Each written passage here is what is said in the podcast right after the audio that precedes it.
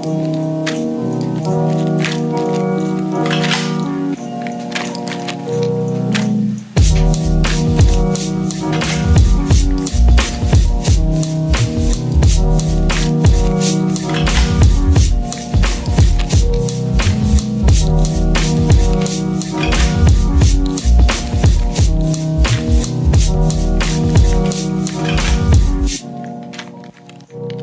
pessoal, bem-vindos a mais um episódio do J3 Psicologia. Bem, a gente tinha planejado um episódio, a gente estava com o roteiro pronto, mas e aí veio né, essa pandemia que a gente está vivendo hoje, essa situação completamente fora do comum, e a gente escolheu a reorganizar o nosso planejamento aqui e tirar um tempinho para falar um pouco sobre aspectos psicológicos dessa pandemia, é, a, ou de pandemias em forma geral. Mas enfim, é, espero que vocês gostem do episódio de hoje é, e, como sempre, qualquer dúvida, qualquer comentário, qualquer sugestão, mande um e-mail para a gente no e-mail que está disponibilizado na descrição aqui do episódio. Não é novidade para o mundo que pandemias aconteceram, né? É claro que essa pandemia do Covid é algo muito novo para a modernidade e além da, do invento da internet. Mas a gente tem na história da humanidade uma série de pandemias ou de epidemias é, bastante fortes em alguns lugares que a gente foi percebendo na hora que a gente foi fazendo esse roteiro, né? É, houveram pandemias, por exemplo, a peste negra pode ser entendida como uma pandemia. É, houveram pandemias também é, em Roma, em Praga, durante o mercantilismo. E essas pandemias foram, às vezes, com taxas de letalidade às vezes maiores do que que a gente está vivendo hoje, ou às vezes esquecidas principalmente pelos, pelos registros que tinham na época, né? muitas vezes essas é, pandemias eram contadas em histórias é, de romance ou coisas nesse sentido. Mas, por exemplo, a gripe espanhola, que foi em 1918, foi uma grande pandemia que não foi tão falada ou que tão lembrada hoje em dia, porque outros eventos históricos aconteceram na mesma época, por exemplo, o início da Primeira Guerra Mundial. É, mas também uma um outro pandemia reconhecida nas referências que a gente percebeu foi inclusive quando teve o boom do HIV no mundo, né? É, mas uma das coisas interessantes que as pessoas começaram a criar grupos para olhar para as pandemias muito recentemente após o H1N1. Por exemplo, depois do H1N1, a OMS criou um grupo para estudar aspectos é, sobre as pandemias e pensar ações mundiais que previnam ou que existam protocolos para as pandemias. Mas como a gente está vendo, o Covid pegou muita gente é, de calça curta. Mas esse panorama geral mostra um pouco que o mundo sempre sofreu de pandemias. É, e com causas distintas, né? É, nós temos alguns casos recentes também que eles foram preocupantes, apesar de não terem atingido o tamanho e a característica pandêmica que o coronavírus tem hoje. Mas teve o surto de ebola em 2014, 2015 no continente africano, teve a SARS, que é um outro tipo de coronavírus também, que são situações mais recentes de epidemias e pandemias continentais, mas que elas não se desenvolveram dessa forma. E eu tenho um pouco a sensação, talvez a gente vá acabar acabe discutindo isso um pouco mais para frente, mas que com a evolução tecnológica e com essas organizações, por exemplo, o, exemplo que o Zé deu de existir uma, um, um, grupo dentro da OMS que é dedicado a protocolos para evitar epidemias e pandemias, a gente tem um pouco a esperança no mundo moderno de que essas coisas não aconteçam, né? E aí a gente via, o, por exemplo, eu tenho muita sensação de que a gente via o ebola na televisão em 2014, 2015 se espalhando pelo continente africano e a gente tinha a sensação de que isso jamais chegaria na gente. E realmente não chegou. Mas de repente isso aconteceu, né? De repente chegou na gente uma pandemia. E eu acho que até o Covid, João. O Covid, eu acho que em novembro do ano passado ninguém imaginava que ele seria é, algo mundial, assim. Pelo menos eu o Natal, nossa. Inclusive, o Brasil teve carnaval, né? Acho que é, eu acho que o carnaval foi o, o ápice da demonstração de que as pessoas não estavam acreditando nessa possibilidade pandêmica do vírus. É, e até hoje algumas pessoas não acreditam, né? Verdade. Mas a OMS, depois que ela criou esse grupo para estudar um pouco as pandemias, tomar ações contra as pandemias, ela colocou um pouco assim, que tipo de doença que iria qual que seria a próxima pandemia? E eles colocaram algumas coisas interessantes, que a próxima pandemia é, seria algo não com uma taxa de letalidade tão alta, porque essa questão da taxa de letalidade, se é uma pandemia com uma taxa de letalidade muito alta, ela não consegue é, se, vamos dizer, passar para o mundo inteiro, né? Porque muitas pessoas morrem nesse, nesse sistema, mas com uma taxa de letalidade mais baixa. Então isso é interessante que esses estudos é que a OMS mostrou e que a gente está vendo hoje, né? O Covid ele tem uma taxa de letalidade baixa e até por isso ele é bastante disseminado é, mundialmente, né? Doenças com taxas maiores de letalidade, elas tendem a mobilizar as populações de uma maneira mais imediata também, o que dificulta a disseminação desse tipo de doença. Sim. E eu acho que, considerando esses aspectos históricos, ainda é importante a gente é, relacionar outras características. As pandemias, por serem eventos muito específicos, que não ocorrem com certa frequência, eles demoram bastante para ocorrer, é, eles acabam sendo muito difíceis de serem estudados, né? E eles têm alguns efeitos específicos que eu acho que a gente vai continuar discutindo no episódio, é, que, por exemplo, uma pandemia, como a gente está sentindo agora, ela tem um efeito, por exemplo, da quarentena, né? Ela tem um efeito sobre os próprios profissionais que cuidam das pessoas que estão, nessa, que estão doentes. Então, esse efeito sobre a saúde mental dos profissionais é algo muito pouco estudado e que precisa ser discutido, né? É, ela é difícil porque a, a preparação para uma pandemia, para qual doença, como lidar com isso, né? Ela, então, discutir sobre uma pandemia é algo muito importante, ainda mais estudar sobre isso, né? Acho que a gente até teve dificuldade para achar estudos e coisas sobre pandemias e sobre principalmente saúde mental nesses nesses é, eventos, porque né? é interessante notar que ainda que pandemias tenham acompanhado a história da humanidade, mas desde que a psicologia científica surgiu, não houveram tantas pandemias assim, né? E poucas delas foram estudadas de forma com que a gente pudesse ter né, dados psicológicos sobre isso. Então a literatura realmente é um pouco escassa, né? Mas, enfim, é é algo que, pelo menos agora, a gente vai saber um pouco mais sobre isso, né? E acredito que o que a gente sabe hoje é sobre tanto fenômenos de massa quanto a psicologia individual durante períodos de isolamento e períodos de né, calamidade pública dessa forma uh, podem ser suficiente para já ajudar bastante a gente tomar ação. É, sem dúvida, apesar de não existirem estudos específicos em situações de pandemia, Hoje existem muitos estudos em questões de isolamento social, quais são os impactos do isolamento social nas pessoas, quais são os impactos de você deixar uma pessoa em um ambiente único, ela tem acesso a mais ambientes ou menos ambientes, se ela tem acesso a outras pessoas da mesma espécie, etc, etc. É, eu, é, é, é interessante. Uh, existem alguns autores que falam de um termo que chama-se epidemiologia emocional, né? Eles falam que durante uma pandemia, para além dos aspectos é, de contágio biológico, se é que a gente pode dizer assim, é, os grupos sociais eles acabam acabam acontecendo alguns contágios emocionais, psicológicos, que é um pouco que a gente está focado, né?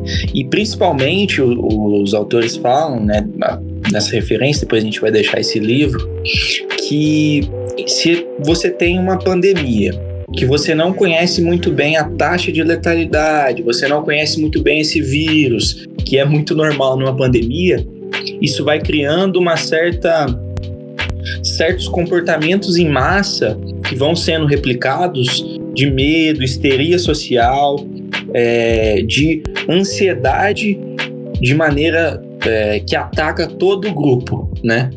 Então a gente está sentindo agora na pele o Covid todos os dias, muitas notícias, o aumento de casos, né?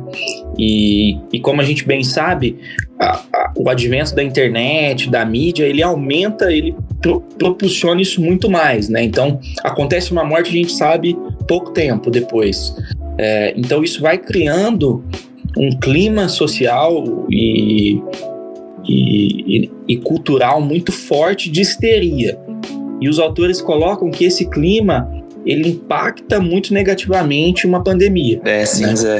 Antes até mesmo de adentrar esses aspectos um pouco mais culturais e sociais, uh, eu fico pensando que é muito interessante como que hoje, por causa né, de redes sociais, internet e tal, o, o, acesso a esses estímulos, né, que podem gerar uma reação de medo, podem gerar uma, uma, uma reação de ansiedade, é muito maior. Né? O acesso é muito mais fácil, então esses estímulos estão aí o tempo todo, né? esses eventos estão acontecendo o tempo todo.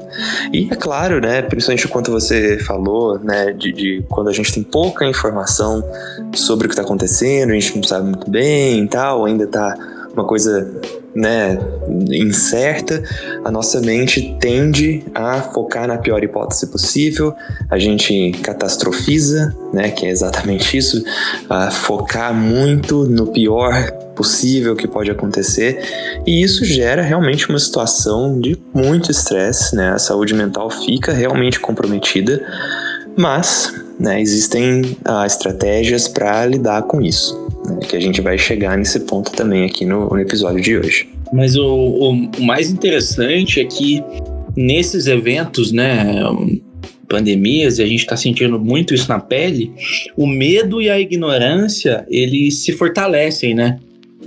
É um desconhecimento, é um bombardeamento de informações, e hoje, e os autores é, já previam muito isso, né? O uso, a mídia pode ter um uso positivo, né, de notícias e informações válidas, mas infelizmente também tem o uso das fake news, né? Então você passa a ter um, um superdimensionamento da questão ou ações totalmente equivocadas que levam as pessoas a Sim, olha que engraçado, né? né? Eu tava lendo sobre isso, né? E aí teve um estudo durante o surto de Zika vírus aqui no Brasil, e mas quando começou a chegar nos Estados Unidos também, né? Que, assim, de cada cinco notícias ou né, informações dadas uh, sobre o Zika vírus no Twitter, na época, quatro delas eram verdadeiras. Né? Então, de cada cinco, quatro eram verdadeiras. Mas as que estavam mais populares, né, que estavam trending no, no Twitter, eram informações falsas. Então é muito, é muito curioso de se pensar isso, né? Que né, tem muitas pessoas sim propagando uh, informações boas, né, mas muitas vezes o que fica mais popular são realmente fake news, né? É, isso tem a ver com. A gente acabou citando isso no nosso episódio anterior, que foi sobre psicologia e política, que é a questão do viés de confirmação, né? A gente tende a acreditar e a aderir a informações e, e a grupos de pessoas e de informações que confirmam aquilo que a gente já acredita, ou aquilo que a gente quer acreditar, aquilo que tem a ver com o que nós já estamos pensando ou buscando, a gente sempre vai escolher esse caminho, é o natural se questionar ou aceitar informações incertas ou imprecisas é muito mais difícil e antinatural, né? Mas é, é a questão também, eu tô é, só reforçando, já a questão do formato, né? Por exemplo, você tá numa situação de perigo, vem alguém muito confiante e dá uma resposta rápida e certa para aquilo, quase que uma tendência mesmo, né? Ó, você precisa saber se tá com corona, é isso. Aí chega o ministro ou um cientista e fala: ó, a gente não sabe como descobrir se você tem corona. Então, a concorrência né, da, das informações ela acaba fortalecendo isso. Né? É, mas alguns autores eles falam que existem maneiras de lidar muito com isso, mas que são muito difíceis, né, da gente lidar com essa com esse efeito emocional sobre o grupo, essa epidemiologia que ele fala emocional. E ele fala que uma das coisas mais importantes é que alguns os profissionais de saúde precisam estar preparados com algumas informações básicas sobre o vírus. E ele fala também de um, um aspecto de comunicação entre as entidades de saúde. Né? Elas precisam ter ações muito é, coordenadas, é, os grupos precisam falar a mesma língua até para combater essas informações e esse medo e, e ignorância nas pessoas. Esse, essa questão que você falou, Zé, sobre a comunicação é interessante. Eu vi um vídeo hoje ainda sobre uma entrevista, na verdade, do CEO da American Psychology Association dos Estados Unidos, que ele fala, uma pessoa perguntou para ele, ele estava online, a pessoa ligou, estava ao vivo, a pessoa ligou e perguntou para ele porque a, ele percebia que algumas, alguns grupos de pessoas, principalmente grupos jovens, tinham dificuldade em acreditar no Covid ou acreditar o que aquilo era importante, que estar em casa era importante, isolamento social era importante. De um modo geral, por que, que grupos, principalmente grupos de pessoas jovens, tinham dificuldade em levar a sério a, a situação que os Estados Unidos estava vivendo na época, que foi, eu acho que uma semana atrás, e que é o que a gente está passando hoje aqui no Brasil também, que é essa questão do isolamento social e qual era a importância disso, por que esses grupos eles não aceitavam e não levavam isso a sério. E ele fala muito dessa questão de que ele percebe que existe uma falha de comunicação das, da, dos grupos e das organizações da área da saúde com a população. Porque a informação que se passa, e quando ele falou isso eu vi que é uma realidade também no Brasil, a informação que se passa é que é uma doença que tem uma disseminação muito grande e uma taxa de letalidade muito baixa. E automaticamente o que a gente pensa é, ok, se é uma disseminação grande, uma taxa de letalidade baixa, eu não estou em perigo eu não preciso me preocupar, isso não importa para mim. E por que a informação está sendo passada? A comunicação é essa, um número grande de infectados, um número baixo de problema. Então, beleza, um número baixo de problema.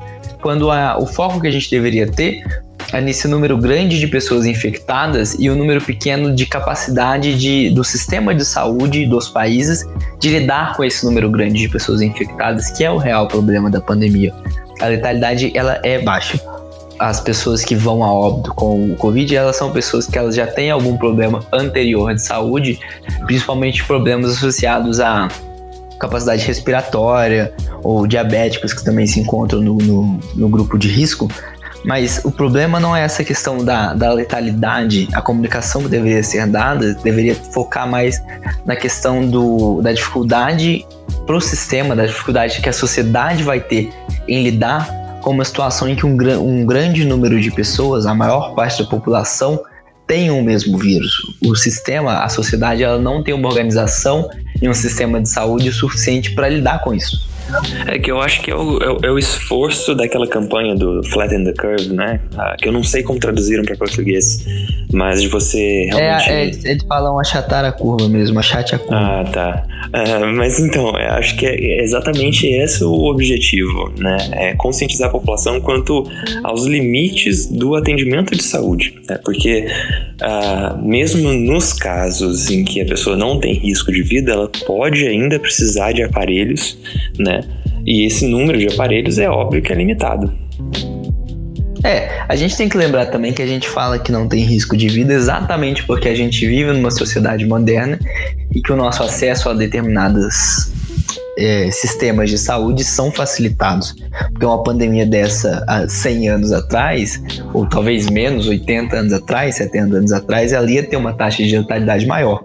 Se fosse há 200 anos atrás, talvez essa taxa de letalidade chegasse a 50%. A gente tem que lembrar que há não muito tempo atrás a gente morria de diarreia. Então.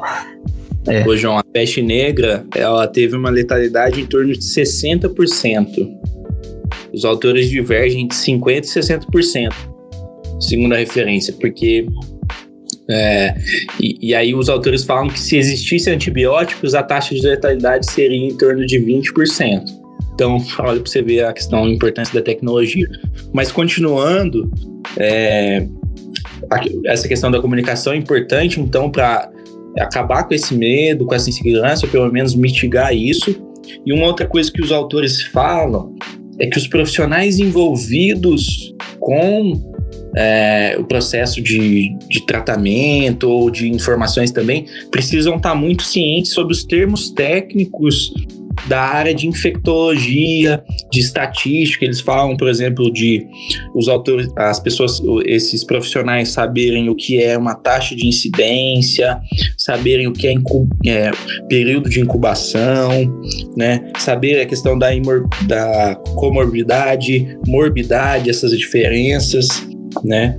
E porque isso vai criando um ambiente mesmo, e aí bem preocupado com a comunicação, de coesão entre esse grupo de saúde. Então, finalizando essa questão da epidemiologia é, emocional, é, para lidar com isso, no fim das contas, os grupos precisam estar tá muito comunicando muito, né? Isso tem muito a ver também com os aspectos culturais que permeiam a disseminação de, de, um, de, uma de um determinado vírus. E não só a questão da disseminação, mas também a prevenção a isso. Então, nós temos estudos é, feitos, por exemplo, sobre o surto de ebola em 2014, 2015 no continente africano, que mostram como as, as práticas culturais dos, dos locais afetados, eles afetavam tanto a questão da disseminação da doença, por algumas práticas culturais de lavar o corpo do, do, do morto com as mãos, porque era um ritual de luto deles, de algumas culturas que estavam envolvidas nos locais de surto de ebola. E isso transmitia era 90% de certeza de que as pessoas envolvidas nesses rituais, elas iam pegar a doença e ela ia continuar propagando a doença. Quanto a outros aspectos culturais de é, baixa credibilidade da ciência nos locais. Então, as pessoas em determinados locais do surto de ebola, elas tinham dificuldade em reconhecer o valor do conhecimento científico, elas tinham uma, uma maior credibilidade em sistemas antigos e culto, religiosos, culturais e religiosos de tratamento, e menos no, no sistema científico, na medicina baseada em evidências. Isso foi uma dificuldade muito grande para conter a disseminação da ebola nesses países que foram afetados. E eu acho que isso vai além também, né? Eu acho que fica um pouco evidente no Brasil algumas pessoas espalhando na internet que elas não acreditavam que era uma jogada política da China, uma jogada política econômica da China, que a doença tinha sido criada em laboratório, que ah, isso não existe, isso não vai chegar no Brasil, é só mais uma gripe. Então a gente percebe que a cultura e a situação político-social do país ela afeta tanto a disseminação quanto a prevenção de determinadas doenças, né? E essa questão dos valores, não sei se posso dizer valores culturais, né? Mas isso que você está dizendo também é, é bom a gente brincar com a pimenta aí, né? Agora com o Covid-19, é 19, né? Com o Covid-19, a gente não vê ninguém relativizando a hierarquia da ciência sobre os outros saberes, né? Porque há algum tempo atrás é muito comum, ah, não, a ciência não é o melhor saber, a ciência é mais um conhecimento, né? Porque para um fenômeno natural a ciência vale, né, que é uma doença, e para outro fenômeno natural, que é o comportamento, o pensamento, a emoção humana, a ciência não serve. Acho que essa é a reflexão que a gente está tentando trazer aqui. Mas um outro ponto interessante, a gente, é, algumas coisas que eu, que eu vi acontecendo que os estudos mostram que é comum, e diz até um pouco respeito a funções do psicólogo em situações de, de pandemia. E aí a gente pode focar primeiro um pouco na, na prevenção à pandemia, que é reconhecer quais são as características culturais dos países que vão ser afetados ou que estão sendo afetados em epidemias e pandemias e conseguir perceber como que você pode atuar para mitigar a, o crescimento dessa pandemia, né?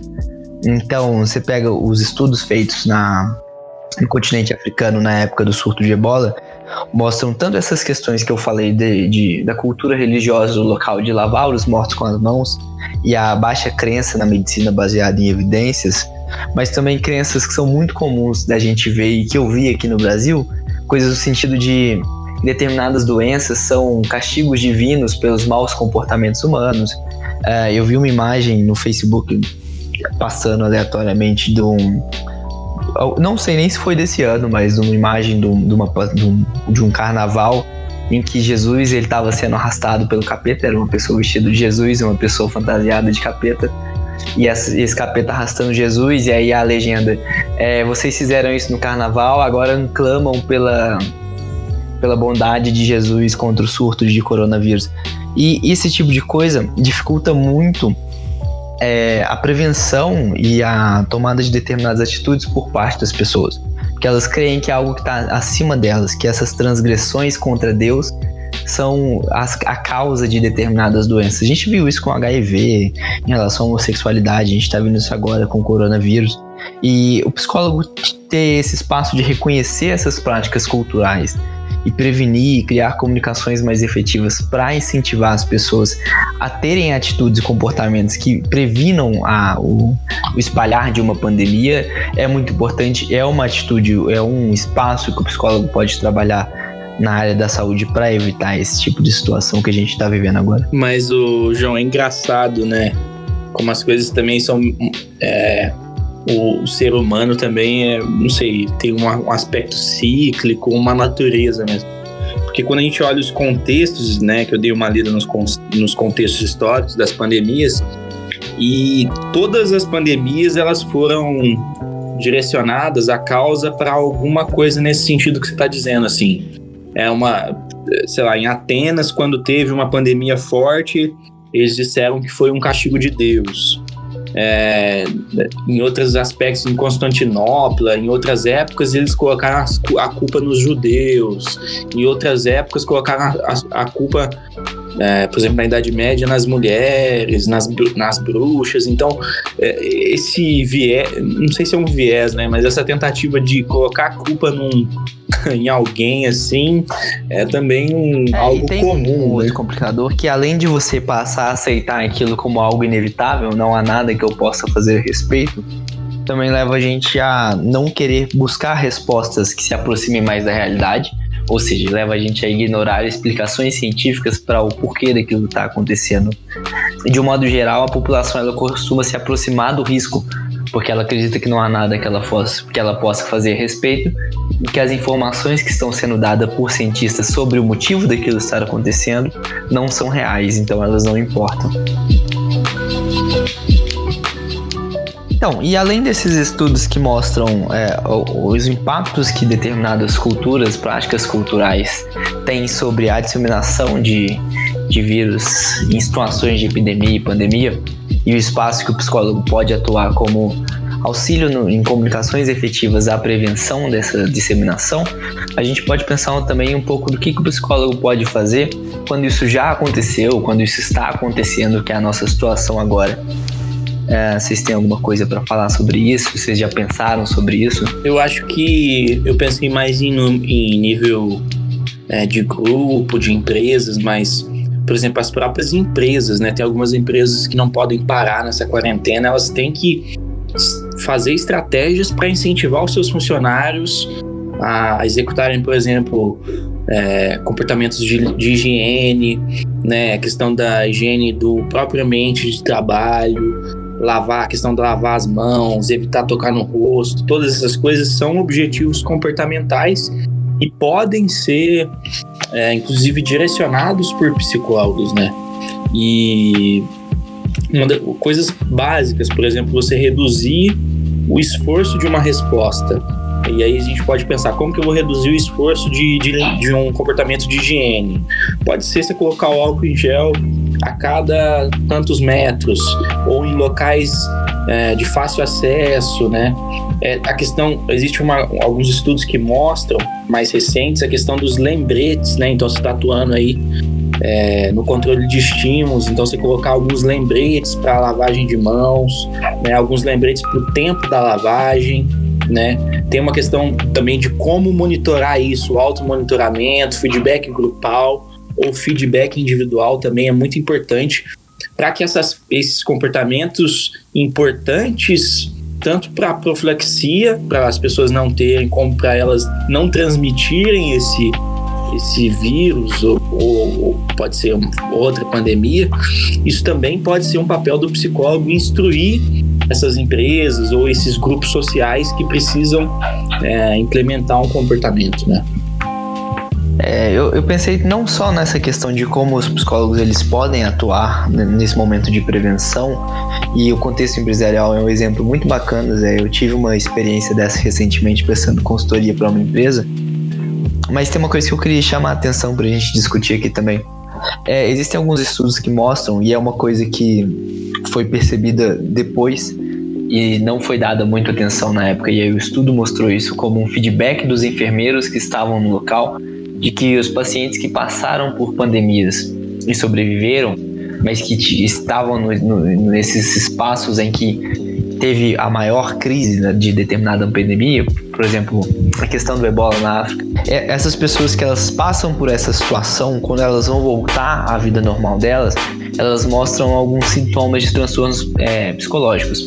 É, majoritariamente, os transtornos que os estudos encontraram foi é, o transtorno depressivo e os transtornos de estresse pós-traumático. E é uma frente que o psicólogo ele tem que atuar. Os estudos mostram que isso foi percebido por enfermeiros e não foi dada devida atenção na época. Provavelmente, em momento algum, foi dada essa atenção, porque não era o foco desse estudo. Ele descobriu isso como uma, um resultado secundário e eles trazem isso à tona como algo que não foi dado atenção. Não existiam psicólogos nesse meio o Zé até citou, eu acho que foi antes da gente começar a gravar, mas de que nesses grupos da OMS voltados à prevenção de epidemias, eles não têm a participação de psicólogo. É, e sem dúvida a gente vai viver isso muito em breve, né? Essas, esses transtornos acontecendo no nosso meio, porque são situações complexas, principalmente agora que é uma pandemia de nível global, que a gente tem provavelmente nesse momento já a maior parte do mundo em casa, em quarentena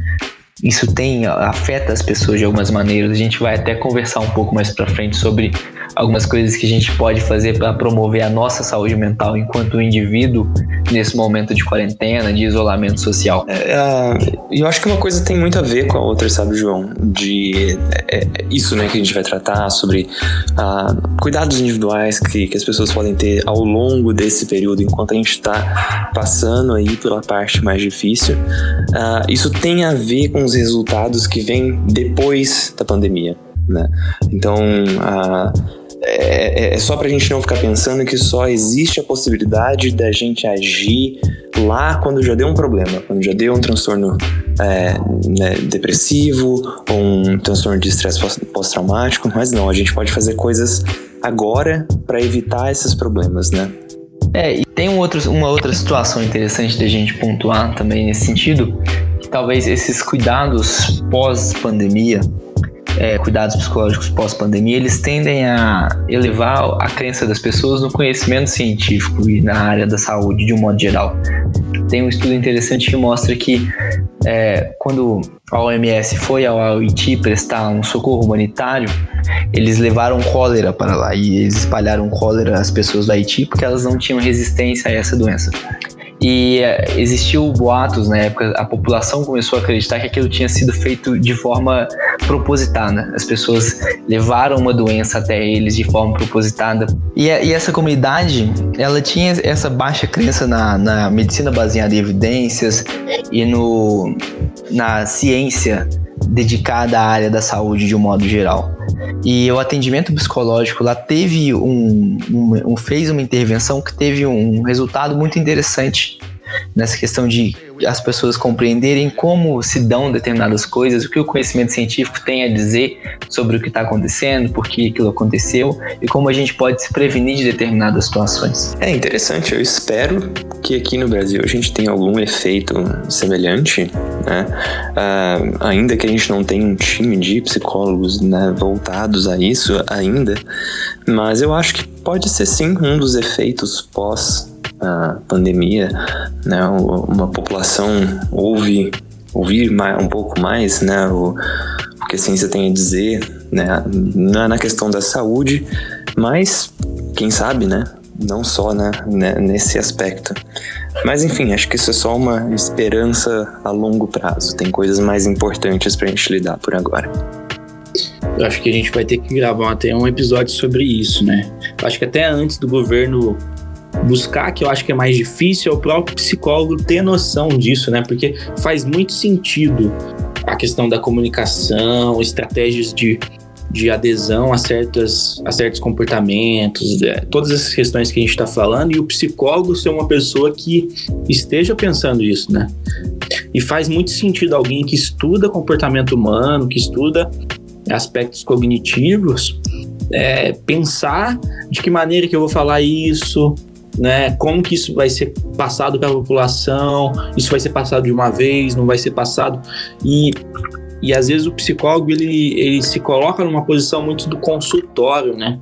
Quando de fato ele tem é, conhecimento para estar mais longe. Eu acho que de fato a gente vai ter que pensar um episódio aí sobre o mercado mesmo, porque. É... É, eu, tô, eu tô aqui refletindo né, sobre o que vocês estão conversando. Uh, e, e tô aqui pensando, de fato a gente tem uma formação ainda que ela prioriza mesmo essas, essas áreas de trabalho do psicólogo que ele trabalha um a um, né? Ele e o cliente ali na sala, né? Um modelo mais clínico. E, e mas de fato isso está na hora, né? Na verdade já passou da hora desse parar, disso parar de ser o padrão de formação, né? Hoje acho que o mundo requer outras habilidades do psicólogo, né? O mercado requer outras habilidades que ele esteja disposto é, a se comunicar, a fazer intervenções diferentes, né? Então, é, fico pensando nisso. E, e, assim, não é óbvio, não que uh, o espaço clínico, o espaço do atendimento com uma única pessoa é, seja né, desnecessário, seja ultrapassado. Acho que não é isso. Acho que são momentos diferentes para né, objetivos diferentes.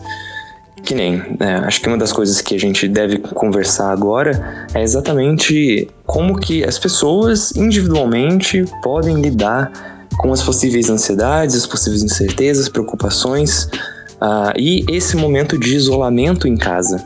Né? Isso tá, tem alguma coisa a ver que é né, mais individual, sim, mas isso pode ser comunicado em massa, como estamos fazendo agora. Né? Então acho que a gente tem que começar a, a pensar estratégias para mesclar essas coisas quando possível, né? mas sair da mentalidade de clínica psicológica como a linha de frente da psicologia. Né? Isso não, de jeito nenhum. Acho que não é por aí já faz muito tempo. E eu acho que eu acho que essas ideias a gente pode até expandir para um segundo episódio, né? Trazer mais mais, mais estratégias mais individuais, que eu acho que a nossa discussão hoje foi bem ampla, bem quase uma reflexão sobre o coronavírus e pandemias. Mas uma coisa que o João falou, eu acho que é importante de ser pensado é que é, o comportamento humano é muito contextual, né? A gente faz coisas específicas em contextos específicos. Então eu trabalho na rua específica, com a mesa específica, com aquele computador. Então, coisas básicas, né? Principal, manter uma rotina fixa todos os dias, estudar na mesma hora, trabalhar na mesma hora. Mas, por exemplo, acordar de manhã, se arrumar como se fosse trabalhar, isso é um, uma estratégia interessante, né? Pelo menos colocar uma, uma roupa diferente do pijama, porque isso é uma estratégia, inclusive você está preparando o seu o seu comportamento para aquela resposta, né? De pijama ninguém está trabalhando, então você colocar uma roupa diferente, tomar um café no mesmo horário, então esse aspecto contextual é interessante também, né? Fazer as pausas, muitas vezes aí tem um outro efeito, né? Pessoas que trabalham em casa, fazem o home, é, elas acabam trabalhando mais também, então fazer a pausa do almoço, aproveitar os benefícios né, de almoçar em casa, de ter um, um, uma relação aí com alguém que você mora ou né, nesse momento de almoço. Então, acho que esses pontos podem, inclusive, colaborar para essa quarentena. É, pessoal, bem, e para finalizar o episódio de hoje, né, que a gente já está um, um pouco com o tempo aqui em cima, mas ah, eu queria deixar uma reflexão final e que é uma coisa que particularmente tem me ajudado nesse tempo e eu vejo que tem ajudado uh, os meus pacientes, os pacientes dos colegas que eu conheço que atendem em clínica também, que a gente ficar muito atento àquela distinção clássica de que há dois tipos de coisa no mundo: coisas que a gente controla e coisas que a gente não controla. E a gente deve ficar atento às coisas que a gente controla. Parece muito óbvio, parece até bobo de se falar como uma reflexão final, mas eu acho que quando a gente começa a levar a sério isso e se lembrar constantemente sobre isso, uh, e está disposto a não perder tempo com aquilo que está fora do nosso controle, a vida fica um pouco mais fácil.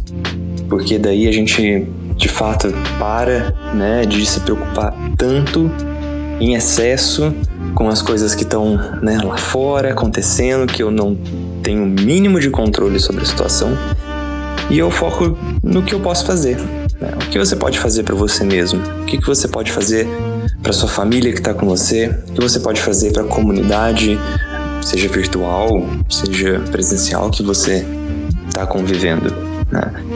Ah, vamos pensar nessas boas ações, ações de cuidado, nessas ações de, de carinho que a gente pode ter com a gente mesmo e com o outro, para assim a gente começar a eh, não só passar por essa situação, esperar as coisas passar, mas a gente de fato aproveitar as oportunidades que vêm com todo momento de desafio.